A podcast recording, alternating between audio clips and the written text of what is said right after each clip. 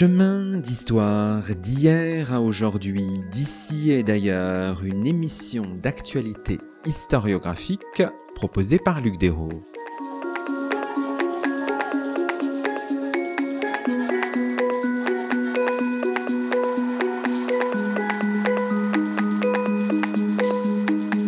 Bonjour à toutes et à tous, c'est le 170e numéro de nos chemins d'histoire, 11e de la cinquième saison, et nous avons la joie d'accueillir à notre micro Jean-Marie Meuglin. Bonjour à vous.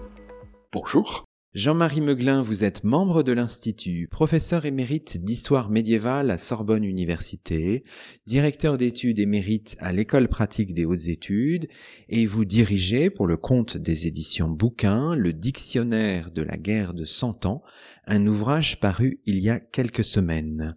Aujourd'hui, dans nos chemins, nous revenons sur une longue séquence chronologique, souvent mal comprise, la guerre de Cent Ans, vue plutôt comme une suite plus ou moins erratique de batailles entre 14e et 15e, ou envisagée de manière anachronique comme un choc entre deux impérialismes, un affrontement pour la prépondérance de deux États-nations avant la lettre, la France et l'Angleterre.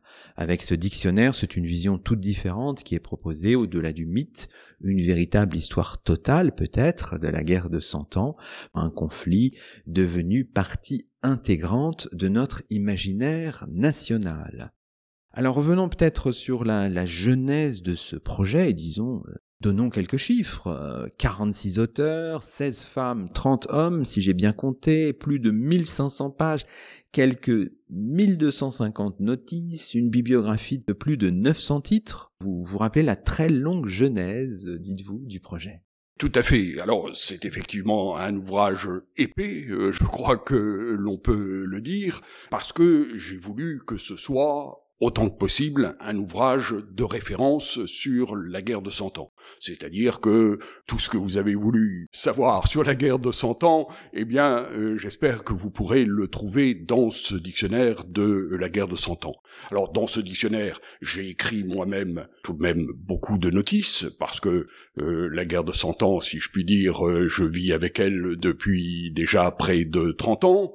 Ce dictionnaire lui-même, je crois bien que le projet a commencé il y a plus de dix ans, avant qu'il se réalise. Mais j'ai aussi demandé des notices importantes pour lesquelles il y avait d'excellents spécialistes. Je leur ai demandé de rédiger ces notices d'excellente qualité. Je dois dire que les auteurs qui ont travaillé pour ce dictionnaire, je trouve qu'ils ont très bien travaillé. Alors, ce que je vous propose peut-être pour euh, entrer dans notre sujet, c'est de, lire ce que dit les premières lignes euh, de l'article euh, Guerre de cent ans de l'encyclopédie numérique bien connue Wikipédia. Vous allez me dire ce que vous en pensez. Voilà, c'est une façon d'entrer en matière. La guerre de Cent Ans est un conflit entrecoupé de trêves plus ou moins longues opposant de 1336 à 1453 la dynastie des Plantagenets à celle des Valois et à travers elle, le royaume d'Angleterre et celui de France. Le terme même de guerre de Cent Ans est une construction historiographique établie au XIXe siècle pour regrouper cette succession de conflits. Est-ce que c'est une bonne entrée en matière, Jean-Marie Alors, c'est une entrée de en matière euh, honnête qui résume la vulgate euh, sur euh, ce que l'on appelle la guerre de Cent Ans. Il faut bien sûr hein, préciser beaucoup, mais globalement, c'est une présentation honorable. Avec le mérite de souligner d'emblée la construction historiographique. Ce vocabulaire, cette expression de guerre de Cent Ans, elle est somme toute assez récente, vous rappelez que elle se construit vraiment, disons, dans la première moitié du, du 19e siècle, même si le terme est un petit peu plus ancien? J'ai moi-même rédigé cette euh, notice hein, qui est euh, assez longue. Euh, cette guerre de Cent Ans, bon, les contemporains ne pouvaient pas savoir évidemment qu'elle allait durer dans les, les 100 ans, mais euh, on constate à la fin du XIVe siècle, début du XVe siècle, on voit très bien euh, en France comment euh, les auteurs, un certain nombre d'auteurs, Philippe de Mézières, d'autres, se disent voilà une guerre qui a commencé il y a une cinquantaine d'années, qui n'est pas terminée, et c'est une guerre homogène, c'est-à-dire qu'il relie en un tout cette guerre entre les rois de France et les rois d'Angleterre, et dont ils font, euh, ils vont faire de plus en plus dans la première moitié du XVe siècle, une guerre de l'Angleterre contre la France, d'une volonté de conquête de l'Angleterre contre la France, ce que n'était pas la guerre de Cent Ans. Mais c'est à partir de ce moment-là qu'il y a cette notion d'une guerre homogène qui euh, se constitue. Alors, le terme lui-même de guerre de Cent Ans, il est tardif. Au départ, on a parlé de guerre des Anglais. Dès euh, le XVe siècle, l'expression commence à être attestée, et puis, à l'époque moderne, quand on parle de ce que nous nous appelons la guerre de Cent Ans, on dit la guerre des Anglais. Mais évidemment, les guerres des Anglais, euh, il y en a eu euh, un certain nombre depuis euh, notre guerre de Cent Ans, et donc ce terme de guerre des Anglais est apparu de plus en plus au XVIIIe siècle comme inadapté. Et on voit au milieu du XVIIIe siècle différents auteurs, le président Hainaut dans un manuel qui a été très diffusé, mais d'autres auteurs également, qui commencent à utiliser la durée de la guerre, cette guerre qui a duré 100 ans. C'est un moment aussi, Schiller euh, écrit euh, une histoire de la guerre de 30 ans, où on prend l'habitude de désigner les guerres par euh, leur durée. Le terme lui-même de guerre de 100 ans, c'est un historien suisse, en fait, à la fin du XVIIIe siècle, qui, à ma connaissance, est le premier à utiliser ce terme de guerre de 100 ans, d'abord en allemand, puis son ouvrage est traduit en français, donc on a l'expression française guerre de 100 ans, et dans les années 1820, à partir du moment où, sous la Restauration, euh, Royer-Collard euh, euh, met en place l'instruction, l'enseignement secondaire, il faut des programmes, il charge un certain nombre de jeunes gens, des agrégés, de, rédiger ces programmes. Ce sont des manuels, il faut des périodisations, et le premier, euh, Chrysanthe Ovide Michel, dans le programme puis dans le manuel qu'il rédige, parle de la guerre de Cent Ans. Et ensuite, très vite, hein, dans les années 1820-1840, euh, le terme se répand très très rapidement. Michelet, qui est déjà d'une génération antérieure, n'utilisera jamais, sauf une fois, il y a une seule occurrence, ce terme de guerre de Cent Ans. Il restera fidèle au terme de guerre des Anglais, mais la génération plus jeune elle utilise le terme de guerre de Cent Ans et il remplace très vite euh, le terme de guerre des Anglais. C'est très intéressant de rappeler le, le nom hein, de Johannes von Müller hein, en 1786, qui le premier utilise, semble-t-il, cette, cette expression. Alors votre votre livre évidemment marque euh, évidemment une attention très soutenue aux sources disponibles.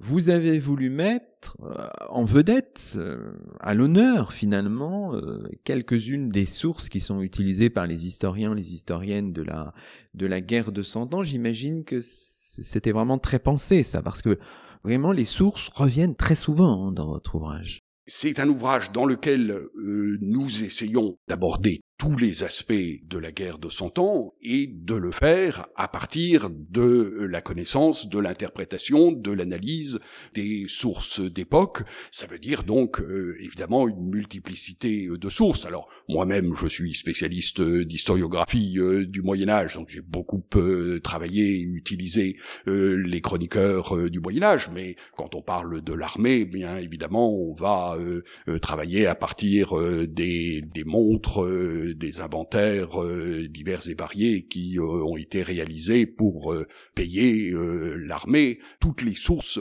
disponibles, les, les auteurs des notices les ont mobilisées.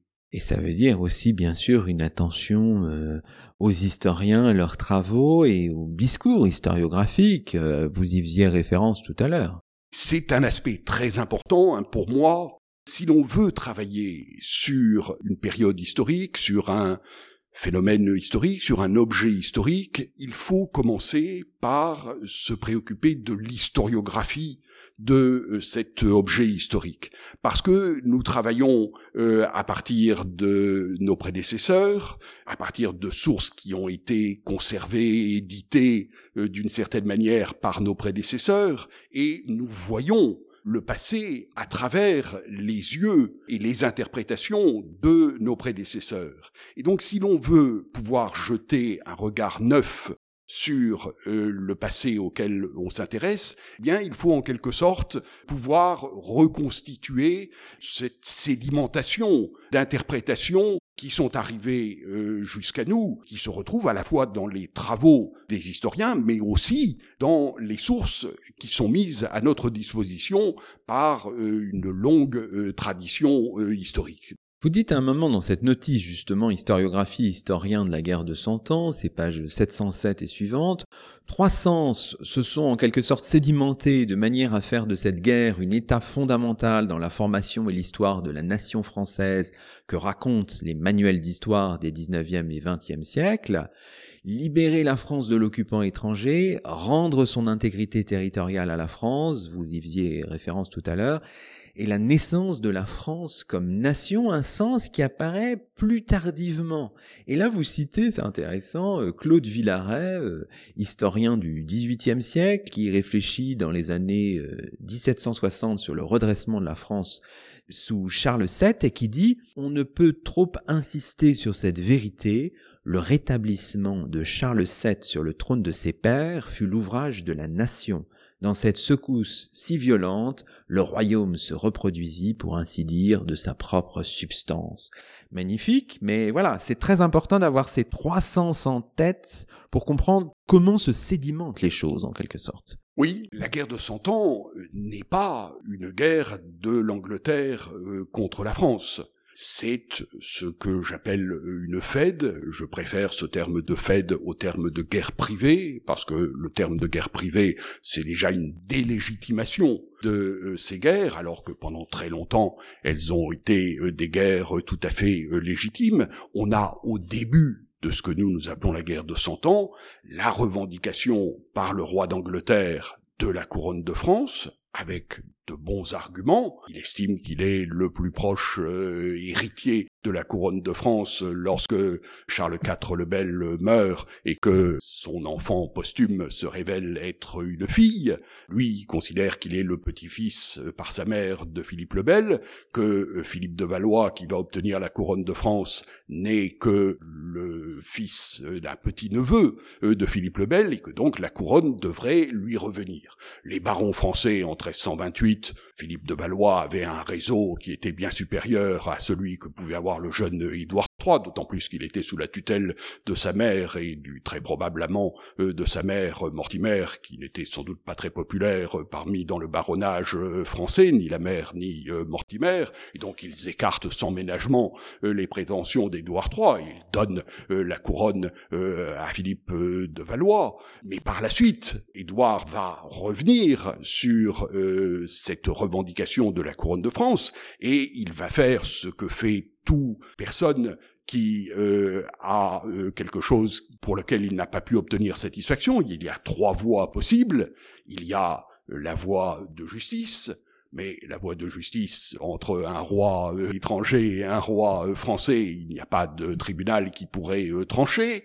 Il y a la voie normale qui est ce que l'on appelle la voie de paix, c'est-à-dire que l'on va discuter, que chacun va faire valoir son droit, donnera ses arguments, et que on tranchera quel est celui qui est dans son droit, et on reconnaîtra que c'est à lui que doit euh, aller, en l'occurrence, la couronne de France. Et puis, s'il n'y a pas de possibilité du côté de la voie de justice, si la voie de paix est refusée par l'autre partie, eh bien, il ne reste que la voie de guerre, qui est en réalité une manière de forcer l'autre à revenir à la voie de paix.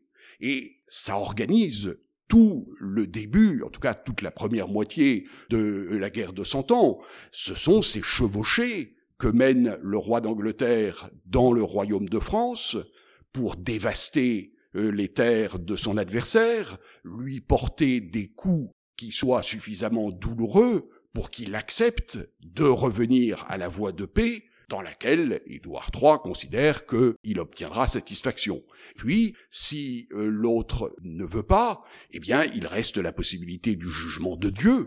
Le jugement de Dieu, c'est la bataille, et c'est ainsi qu'a lieu la bataille de Crécy en 1346, qui est pour Édouard III une sorte de jugement de Dieu. Dieu lui a donné euh, la victoire, c'est donc bien que le droit était euh, de son côté. Alors, c'est donc une fête et une Fed, eh bien, il faut euh, y mettre fin. Si les deux parties n'arrivent pas euh, à s'entendre, eh bien, il faut des médiateurs. Le médiateur euh, qui s'impose, c'est l'Église. L'Église est là pour faire régner la paix, pour ramener la paix entre les princes chrétiens, pour leur permettre de lutter contre les infidèles. Donc on voit tout de suite le pape envoyer des légats, proposer ses services de médiateur, de truchement entre les deux parties pour arriver à euh, un arrangement euh, possible. Alors comment trouver un arrangement? Bien sûr, euh, aucune des deux parties ne peut reconnaître qu'elle n'est pas dans son droit, mais on peut dire que pour le bien de la paix, parce qu'il faut faire cesser les malheurs qu'entraîne la guerre, parce qu'il faut s'unir euh, pour euh, reconquérir euh, Jérusalem, eh bien, au nom du bien de la paix, on va faire des sacrifices par rapport à son droit, et c'est la paix de Bretigny-Calais en 1360, où, au nom de la paix, on va procéder, on s'engage à procéder à une double renonciation. Le roi d'Angleterre renoncera à la couronne de France, non pas qu'il dise je n'avais pas droit à la couronne de France, mais il dit pour le bien de la paix, je renonce à mon droit, mais en échange, le roi de France renoncera à une grande Aquitaine donnée en toute souveraineté au roi d'Angleterre. Alors ça, c'est la paix de Bretigny-Calais qui est euh, un tournant euh, dans la guerre. Seulement cette paix ne dure que 8 euh, à 9 ans. 9 ans plus tard, elle est rompue on cherche à refaire cette paix de Bretigny-Calais, on n'y parvient pas, on bute toujours sur la même euh, difficulté, la volonté du roi de France de ne pas abandonner sa souveraineté sur une partie du royaume de France, ce que Jean le Bon avait accepté en 1360, son successeur Charles V le refuse, et les successeurs de Charles V le refusent également, si bien que dans les années 1400, la guerre va reprendre. On a une nouvelle dynastie en Angleterre qui est une dynastie belliciste, euh, la dynastie des, des, Lancastres, qui relance la politique euh, d'Édouard III. Et à ce moment-là, en France, euh, on y faisait allusion tout à l'heure, on se dit, eh bien, les Anglais veulent conquérir le royaume de France. Leur revendication de la couronne, c'est un prétexte. En fait, en fait, ils veulent piller, s'enrichir sur les Français. À ce moment-là apparaît ce thème d'une volonté de conquête par un envahisseur, par l'étranger du royaume de France, et il a fallu chasser l'envahisseur. Il y a eu une occupation d'une partie de la France. Hein, le terme d'occupation apparaît dès euh, le XVe siècle. Un peu plus tard, mais quasiment dans les mêmes euh, années, hein, toujours dans ce, ce XVe siècle, on voit apparaître l'idée de l'intégrité du royaume de France, réintégrer la France comme pays où il faut réintégrer des provinces qui en avaient été aliénées, euh, la Guyenne, euh, aliénée euh, au roi d'Angleterre, qu'il faut réintégrer dans le corps de la France. Et donc on va avoir au cours de l'époque moderne hein, ce thème de la guerre de Cent Ans comme guerre de conquête menée par un envahisseur contre les Français et d'une royauté française qui a réussi à rétablir l'intégrité du royaume de France, à revenir sur le démembrement féodal du royaume. Hein, c'est toute l'histoire de la féodalité. La basse époque carolingienne aurait vu la fragmentation du royaume de France, et puis il y aurait eu ce long mouvement et ce grand affrontement de la guerre de Cent Ans, où définitivement on aurait refait euh, le royaume de France. Et puis, troisième sens, vous en avez parlé, l'idée de la nation. Je prends simplement un exemple, Jeanne d'Arc. Jeanne d'Arc, à l'époque moderne, c'est une sorte de miracle envoyé par Dieu au roi euh, légitime euh, Charles VII, au moment où la France allait périr, où euh, l'anglais allait conquérir le royaume, eh bien Dieu qui est du côté du roi de France lui envoie Jeanne d'Arc. C'est un miracle envoyé par Dieu. Au XIXe siècle, Michelet en est un très bon représentant, Jeanne d'Arc n'est plus un miracle. Elle reste un miracle pour l'historiographie catholique, mais il n'y a pas que des historiens euh, catholiques euh, qui sont des partisans de Jeanne d'Arc. Jeanne d'Arc, c'est le peuple. C'est le peuple qui prend conscience que la France constitue une nation et que cette nation allait euh, périr, et en prenant conscience d'elle-même, dans le peuple, eh bien, la royauté avait été plus ou moins incapable de défendre le pays, mais le peuple se lève, mené par Jeanne d'Arc, et c'est lui qui, en alliance avec la royauté, va sauver la France. Donc la guerre de Cent Ans comme émergence de la nation. Et vous l'avez dit, c'est intéressant de constater, alors ça c'est quelque chose que des historiens savent, hein, des historiens de l'époque euh, moderne, euh, c'est déjà avant la Révolution française que l'on voit euh, apparaître hein, ce, ce, terme, cette idée de la nation, et Villaret, c'est la grande histoire de France hein, de l'abbé Vély, continuée par Villaret, qui sera reprise après par l'abbé Garnier. Villaret finalement annonce déjà ce thème de la nation française, qu'ensuite les grands historiens libéraux du 19e siècle euh, Michelet, euh, Henri Martin, euh, d'autres vont reprendre et vont considérablement diffuser, mais il est intéressant de voir que c'est dès avant la Révolution française que l'on voit apparaître cette idée de la nation, que la Révolution française va évidemment mettre sur le devant de la scène. Bon alors c'est magnifique hein, Jean-Marie Meuglin parce que déjà vous avez dressé un super panorama en quelques minutes de cette guerre de cent ans. Alors peut-être une question sur la manière dont le récit que vous venez de faire se conjugue avec les idées un peu a priori qu'on peut avoir. C'est vrai que dans la mythologie collective, on associe la guerre de Cent Ans à différentes phases où on a l'impression parfois qu'on on assiste à des formes d'effondrement et puis des renaissances françaises de manière un peu cyclique. Alors on a euh, certains épisodes, euh, Crécy bien sûr, la défaite, le désastre de, de, Poitiers en 1356, le traité de Bretigny et de Calais en 1360, à une époque où le roi euh, Édouard III semble, euh, qui a régné 50 ans, hein, on le rappelle, semble extrêmement fort. Et puis il y a d'autres moments, bien sûr, il y a Azincourt en 1415, il y a le traité de Troyes, l'horrible traité de Troyes en 1420, et puis bon, il y a une forme de, de, de renaissance avec Jeanne d'Arc, et puis tout ce qui mène finalement jusqu'à la conquête de la Guyenne, et puis à la fin de la guerre de Cent Ans jusqu'en 1453. Ce fonctionnement par cycle, il est sans doute peut-être un peu... Euh, imparfait pour rendre compte de cette, euh, de cette guerre de Cent Ans C'est une périodicité de la guerre de Cent Ans, c'est la périodicité classique de la guerre de Cent Ans. Une première phase, les années 1340-1380, première phase active de la guerre de Cent Ans. Deuxième phase, 1380-1410, une période de répit à l'intérieur de la guerre de Cent Ans, et puis euh, une troisième phase, euh, les années 1410 jusqu'au début des années 1450, la deuxième grande phase militaire de euh, la guerre de Cent Ans. Alors, il ne s'agit pas de dire que cette périodicité est stupide, mais c'est un peu superficiel. En fait, la guerre de Cent Ans, beaucoup plus que l'histoire d'une guerre, c'est l'histoire d'une paix impossible mais une paix qu'il faut absolument rétablir, parce que entre les chrétiens, la paix doit régner.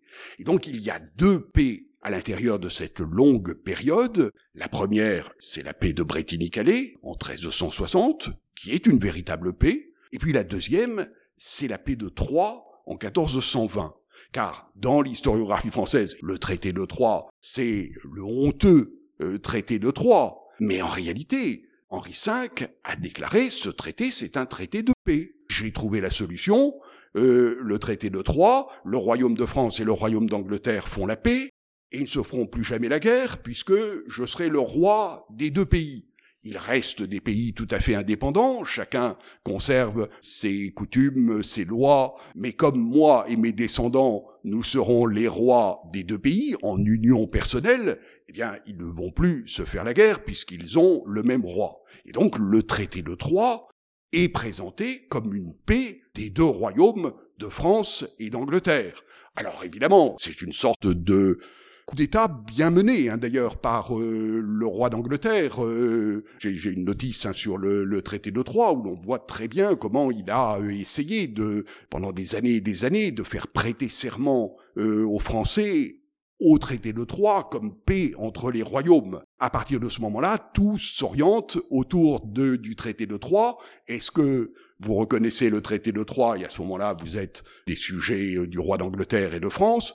Est-ce que vous ne le reconnaissez pas? Vous êtes des rebelles qui devaient être écrasés. Le problème pour le roi d'Angleterre, c'est qu'il n'avait pas les réseaux à l'intérieur de l'aristocratie française et du peuple français pour parvenir euh, à ses fins. Alors il a pu, grâce à son alliance conjoncturelle avec euh, le duc de Bourgogne, après le meurtre de Montreux en 1419, où le dauphin futur Charles VII avait fait Très certainement. Hein. Il est à peu près sûr que le dauphin était consentant au meurtre de, Jean sans peur. À ce moment-là, le fils de Jean sans peur ne peut pas s'allier avec le meurtrier euh, de son père. Il est rejeté du côté du roi d'Angleterre et donc pendant 15 ans, le roi d'Angleterre va bénéficier du réseau bourguignon, qui était un réseau très important euh, à l'intérieur du royaume de France. Il va donc pouvoir essayer de maintenir euh, cette prétention à la couronne de France. Mais en 1435, le duc de Bourgogne fait la paix avec euh, le roi de France, reconnaît Charles VII comme roi de France, et à terme, évidemment, le roi d'Angleterre ne pourra, malgré l'excellence de ses archers et de son armée,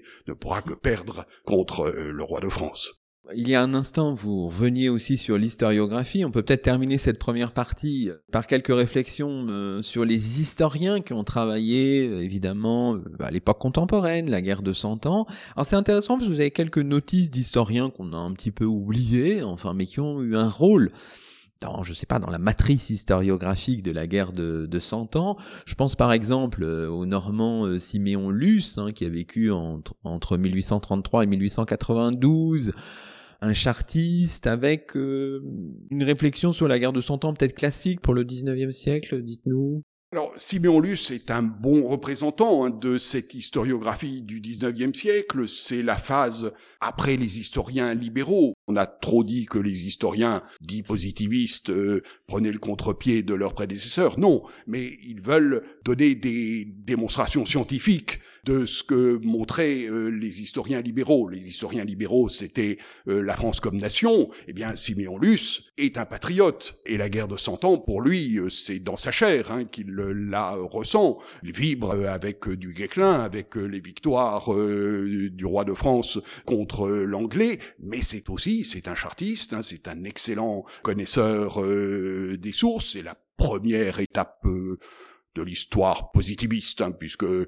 Simon Luce euh, n'a pas encore pris le tournant allemand de l'historiographie vraiment critique, mais c'est un éditeur de textes. Hein, il est l'auteur de toute une série d'éditions de, de, chroniques euh, de, la guerre de Cent Ans que nous continuons à utiliser. Hein. Simeon Luce euh, travaillait très bien. Il est l'auteur d'études où il a utilisé les sources. On parlait des sources, les lettres de rémission quand il travaille sur la jacquerie. Hein. Il, est, un des premiers qui utilise ce matériau pour euh, faire l'histoire de la jacquerie. Et, et son livre sur la jacquerie reste un livre de base quand on veut travailler sur le sur la jacquerie. Donc ça n'est pas un homme chez lequel on va aller chercher euh, de grandes idées, ce n'est pas Marc Bloch, mais c'est un excellent ouvrier euh, de l'histoire. Sans des gens comme Siméon Luce, euh, on aurait bien du mal à écrire l'histoire de la guerre de Cent Ans. Alors, si on se projette, peut-être juste une ultime question pour cette première partie sur notre époque, au début, fin 20e, début 21e siècle, que dire de l'historiographie de la guerre de Cent Ans? Elle s'est vraiment renouvelée, elle est importante à la fois en France et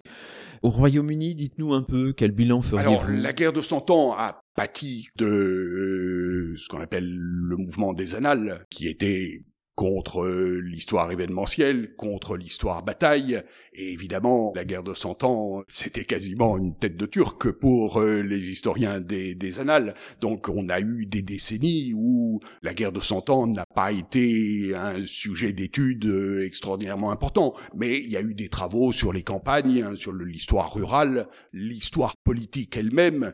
Il faut attendre les années 1970, il faut attendre Bernard Guenet, il faut attendre Philippe Contamine pour que on ait une nouvelle histoire politique et aussi bien Bernard Guenet que euh, Philippe Contamine, qui sont les deux grands historiens euh, de l'histoire politique hein, de, de, de, la France à la fin du Moyen Âge, se sont beaucoup intéressés à la guerre de Cent Ans. Philippe Contamine est le grand historien qui est mort il y a euh, deux ans, qui a encore pu écrire la notice Jeanne d'Arc, hein, qui a renouvelé l'historiographie de Jeanne d'Arc, et pas seulement de Jeanne d'Arc. Philippe Contamine avait à la fois la connaissance des sources d'un Siméon Luce et des idées je suis euh, l'élève euh, de ces grands noms, hein, et donc euh, je suis leur continuateur. Ce, livre leur doit beaucoup. Pour citer aussi François Autran, bien sûr, hein, Claude Covat, Jean-Philippe Genet, qui ont écrit dans ce dictionnaire.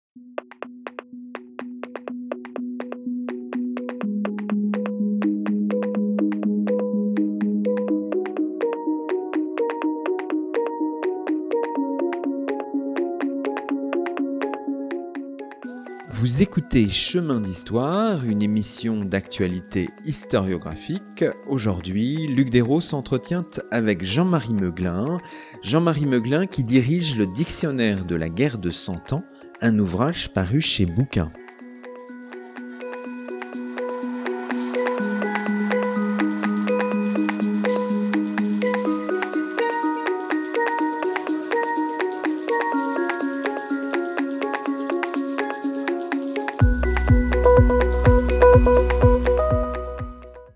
Dans la deuxième partie de cette émission, on peut revenir sur quelques aspects du dictionnaire. Évidemment, on ne dira pas tout, il y a 1500 pages, mais on peut, voilà, dérouler quelques éléments.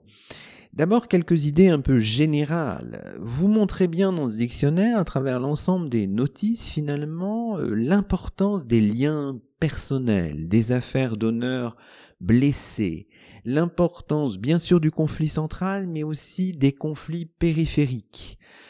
La guerre de Cent Ans, c'est parfois une alchimie euh, complexe entre des acteurs principaux, des acteurs secondaires, les secondaires prenant parfois plus d'importance que les principaux.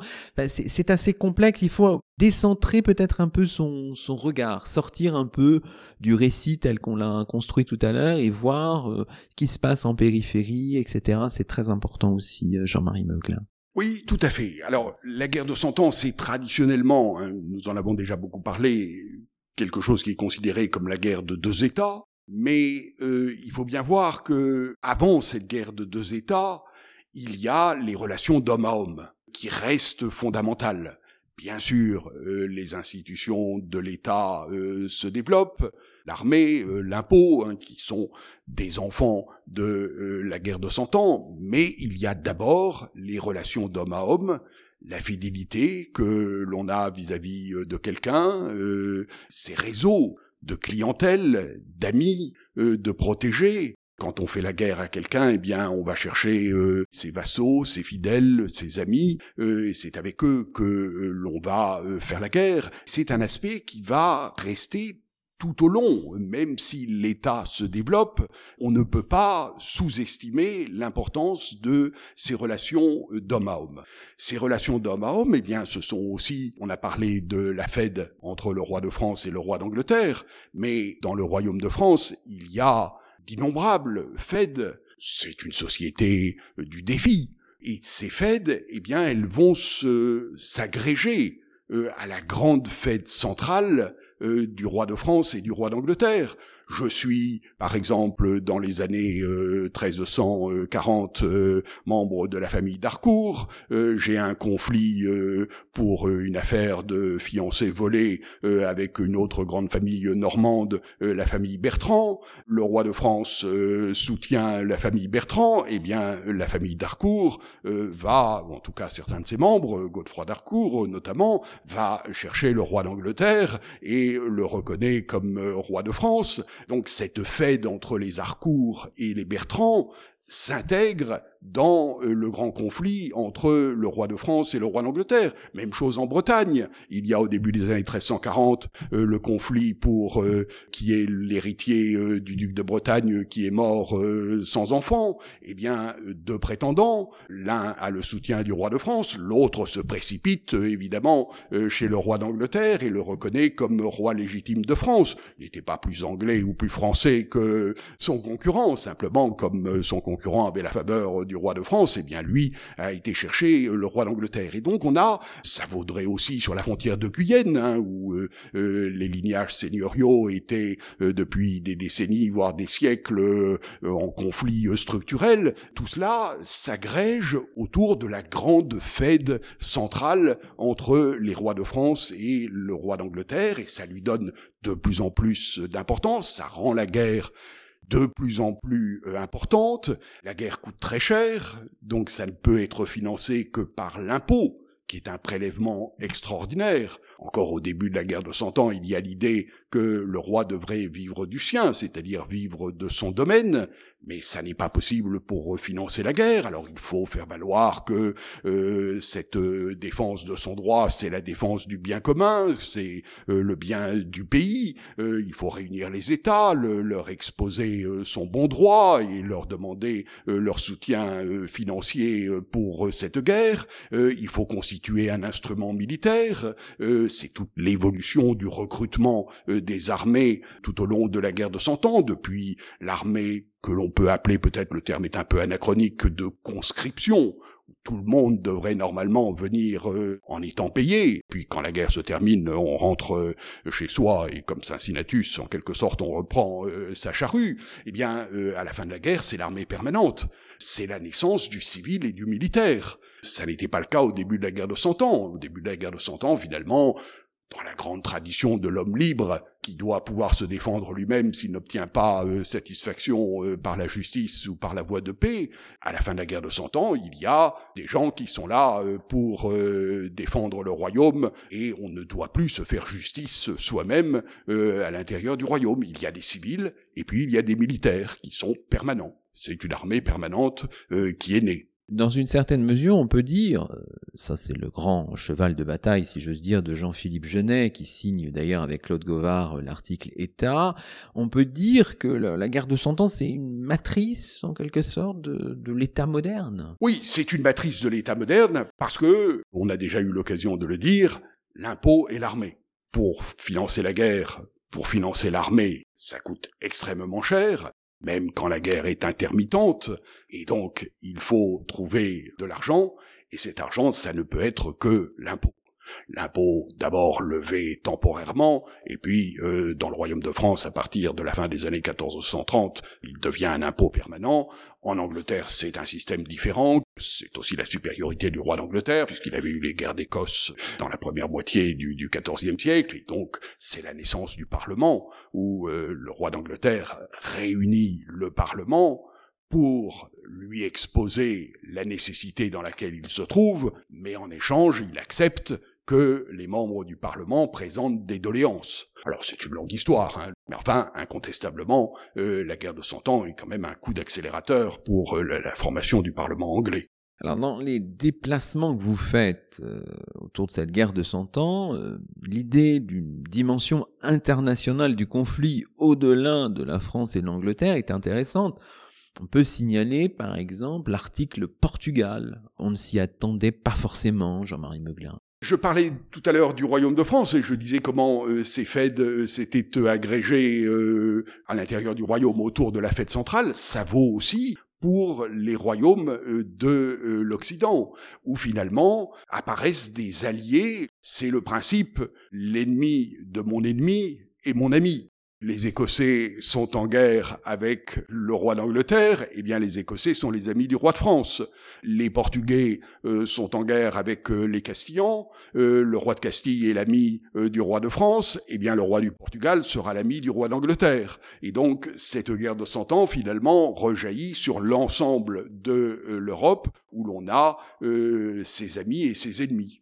Il y a aussi dans votre dictionnaire, évidemment, un certain nombre de notices sur des euh, figures de la euh, guerre de Cent Ans. Alors des figures connues, je sais pas, je pense à par exemple Charles II de Navarre, Charles le Mauvais, mais aussi beaucoup de figures qui sont pas tellement connues du grand public.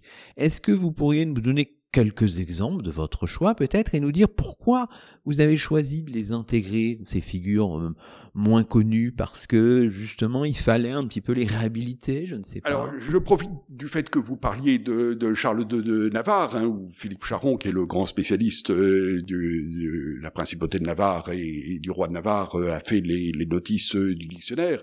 Charles II de Navarre, qu'on appelle Charles le Mauvais, est la victime de la propagande du roi de France. C'est Charles Qui a transformé euh, son adversaire euh, Charles de Navarre en personnage euh, l'ennemi de la France, ce qui n'était pas du tout. Nous avons deux personnages qui sont aussi manipulateurs l'un que l'autre, mais dans l'historiographie, Charles V est resté le bon français et euh, Charles qui était son euh, Charles de Navarre qui était son adversaire a été le mauvais. Alors oui, bon l'idée hein, de ce dictionnaire, euh, on l'a dit au début, c'est un peu de prendre, alors bien sûr on peut pas prendre tout le monde, hein, mais de prendre le maximum de gens et on découvre au passage des gens qui sont restés des inconnus que moi-même euh, je ne connaissais pas véritablement euh, avant de d'écrire, euh, de voir qu'ils avaient une importance et d'écrire une notice. Je pense par exemple à quelqu'un comme Enguerrand Dedin, qui est un capitaine de la seconde moitié du, du XIVe siècle, qui est un personnage de la seconde ligne, qui ne remporte pas de grandes victoires ou qui n'est pas dans les grandes défaites, mais qui est tout de même euh, un personnage euh, très important. L'armature de l'armée de la reconquête de Charles V, ce sont aussi euh, des gens comme ça, des gens plus connus comme Louis de Sancerre. Et si on regarde autour de Charles VII, on va trouver aussi toute une série de personnages de l'ombre qui ont permis à Charles VII de tenir on voit souvent Charles VII comme l'homme, euh, une sorte de marionnette de ses favoris euh, successifs, mais il y a eu derrière Charles VII une sorte de noyau dur le confesseur de Charles VII, l'évêque de Castres Gérard Maché, qui est un personnage crucial de ceux qui font tenir le roi de France dans cette période difficile des années 1420, 1430, 1435, où euh, le roi d'Angleterre paraissait bien puissant euh, contre lui. Donc il y a toute une série hein, de, personnages qui sont euh, l'armature. ce dictionnaire essaye de les mettre en valeur. Bien sûr, euh, on voit aussi dans votre dictionnaire euh, tout un imaginaire se, dessiner, et la guerre de Cent Ans apparaît aussi au théâtre, à l'opéra, dans la littérature. C'était aussi votre volonté de, montrer tous les déploiements finalement, y, compris certains soupçonnés, de la guerre de, de Cent Ans dans tous les champs du culturel. Oui, c'est l'imaginaire de la guerre de Cent Ans. Hein. C'est un aspect qui, moi, euh, personnellement, m'intéresse beaucoup de voir comment, euh, dans le roman, dans le théâtre, dans l'opéra, et même aussi dans la bande dessinée, voire dans les jeux vidéo, la guerre de Cent Ans est un thème. Alors, Jeanne d'Arc, hein, Jeanne d'Arc, ça, ça reste, on la retrouve aussi dans la BD, dans les jeux vidéo, dans le cinéma, euh, bien évidemment, il y a, constamment des films euh, sur Jeanne d'Arc. C'est un personnage crucial, mais aussi des gens comme Laïr, un de mes élèves qui a écrit des notices sur les capitaines de la guerre de Cent Ans, euh, Christophe Furon, a fait sa thèse sur Laïr et Xintraille. encore, là aussi, hein, deux personnages qui ne sont pas... Alors, Laïr est connu parce que c'est le, le valet, un des valets des jeux de cartes, mais ces gens sont aussi dans l'imaginaire de la guerre de Cent Ans. Et ça, c'est un aspect que je crois important, parce que quand dans le grand public, on entend parler de la guerre de Cent Ans, eh bien, la porte d'accès, c'est l'imaginaire. Et les manipulations de cet imaginaire, euh, l'instrumentalisation de la guerre de Cent Ans, tout cela euh, a son importance. Alors, on arrive à la fin de notre émission, euh, Jean-Marie Meuglin une question un peu traditionnelle dans nos, dans nos chemins d'histoire. Alors là, cette somme est, est publiée, mais quel est votre votre chemin euh, d'historien pour les mois, pour les années euh, qui viennent? Je ne sais pas si vous pouvez nous le dire. Sur quoi travaillez-vous en ce moment? Ah, c'est une question difficile. Vous savez, je suis émérite depuis euh, quelques mois, mais j'ai des projets qui me suivent depuis longtemps. La guerre de Cent Ans, je suis devenu familier avec la guerre de Cent Ans parce que j'ai écrit il y a plus de 20 ans, ça faisait 10 ans que je travaillais sur cette affaire, c'est l'histoire des bourgeois de Calais un rituel de capitulation, le, la corde au cou. Et ce rituel de la corde au cou, eh bien, c'est un rituel qu'on retrouve dans l'histoire universelle euh, depuis quasiment les origines de l'humanité, euh, où l'on a mis euh, un licol autour de, du cou d'un animal et où on a transformé des gens en esclaves en leur mettant une corde au cou. Donc, j'aimerais un jour écrire un livre sur le rituel de la corde au cou, dont l'origine remonte à cet épisode des bourgeois de Calais qui m'a euh, tellement intéressé, qui n'est plus connu maintenant que par la statue de Rodin des six bourgeois de Calais, mais que tous les petits écoliers de France et de Navarre jusqu'aux années 60-70 euh, du XXe siècle ont connu. Merci beaucoup, l'histoire continue. C'est moi qui vous remercie. Et c'est ainsi que se termine le 170e numéro de nos chemins d'histoire, 11e de la cinquième saison. Aujourd'hui, nous étions en compagnie de Jean-Marie Meuglin, membre de l'Institut, professeur émérite d'histoire médiévale à Sorbonne Université, directeur d'études émérite à l'École pratique des hautes études, Jean-Marie Meuglin qui assure la direction scientifique du remarquable dictionnaire de la guerre de Cent Ans, un ouvrage publié chez Bouquin. Toutes nos émissions sont disponibles sur la plateforme SoundCloud et sur le site chemindhistoire.fr avec un S chemin à très vite pour un nouveau rendez-vous radiophonique. Que la force historienne soit avec vous.